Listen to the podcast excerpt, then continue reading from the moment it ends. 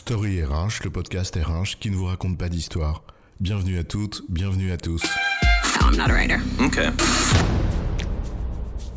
Dans cet épisode, nous allons vous parler de la contribution de la fonction RH à la stratégie de l'entreprise. On observe en effet que la fonction RH est bien souvent contrainte de limiter son rôle à la seule déclinaison RH en aval de cette stratégie.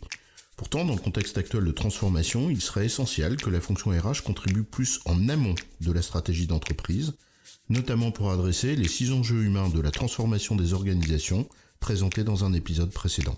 Comment la fonction RH doit-elle évoluer pour contribuer efficacement à la réussite de ces transformations C'est quoi l'histoire?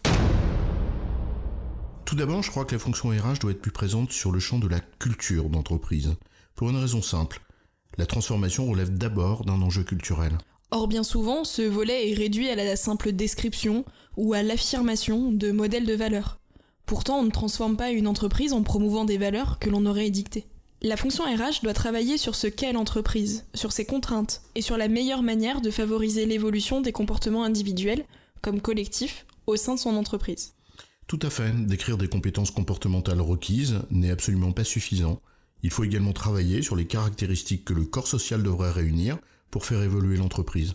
On peut ici parler de métacompétences par exemple, de compétences pointues sur certains métiers, de comportements individuels bien évidemment. La deuxième évolution pour la fonction RH concerne le champ de l'organisation. La transformation des entreprises n'est pas que culturelle, elle est aussi organisationnelle.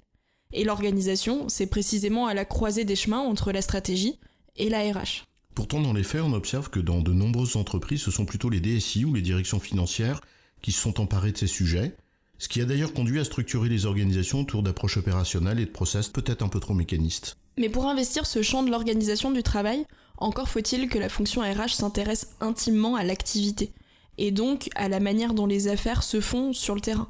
Et ce n'est pas toujours le point fort des experts de la fonction RH. C'est vrai. Et la troisième évolution, qui semble nécessaire, relève du cadre conceptuel et méthodologique que mobilisent les professionnels de la fonction pour décliner la stratégie en politique RH. L'essentiel des politiques RH repose sur un concept, le poste. Ce concept a été inventé pour décliner le modèle taylorien et correspond finalement au niveau de découpage le plus fin de la chaîne de création de valeur. Cet outil, le poste, est un outil conceptuel qui constitue le socle ou le point d'entrée de la quasi-totalité des processus RH. C'est vrai, alors particulièrement du recrutement, ça saute aux yeux, compétences observées, compétences requises, on parle de matching, mais c'est aussi le cas de la GPEC, c'est le cas des politiques de classification, de grading, euh, c'est le cas des politiques de rémunération ou même de gestion des carrières. Or, se référer majoritairement à ce seul concept est insuffisant pour s'engager dans une logique de transformation permettant plus d'agilité. Il conviendrait d'imaginer d'autres concepts sur lesquels on pourrait s'appuyer pour bâtir des pratiques RH durables, permettant de combiner les besoins d'une gestion par poste, qui est évidemment nécessaire à l'optimisation des ressources, mais aussi d'une gestion du talent et de l'intelligence collective, qui, elle, est nécessaire à l'agilité collective. La quatrième et dernière nécessité d'évolution pour la fonction RH concerne la dimension prospective de sa contribution à la stratégie de l'entreprise. Cette dimension prospective comprend trois capacités de la fonction RH. Premièrement, la capacité à comprendre son écosystème et à formuler des scénarios sur son évolution de manière à pouvoir anticiper la manière d'adapter ses propres pratiques pour qu'elles soient plus efficaces. Ensuite, c'est la capacité également à aider l'entreprise à lire, à interpréter, à appréhender les évolutions probables de son environnement sur un plan humain. Et enfin, c'est la capacité à nourrir la réflexion stratégique de l'entreprise de tous ces éléments à chacune de ces étapes, qu'on soit au stade du business model, du business plan ou d'un budget opérationnel. En résumé, pour accompagner les transformations de l'entreprise, la fonction RH doit elle-même évoluer. Tout d'abord en faisant vivre et évoluer la culture et les valeurs de l'entreprise, en adéquation avec le projet de l'entreprise.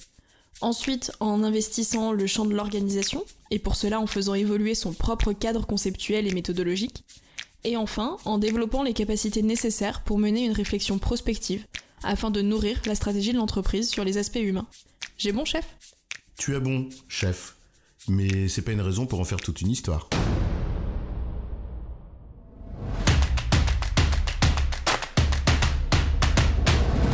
Story RH, le podcast RH qui ne vous raconte pas d'histoire. Retrouvez tous les épisodes sur storyrh.fr.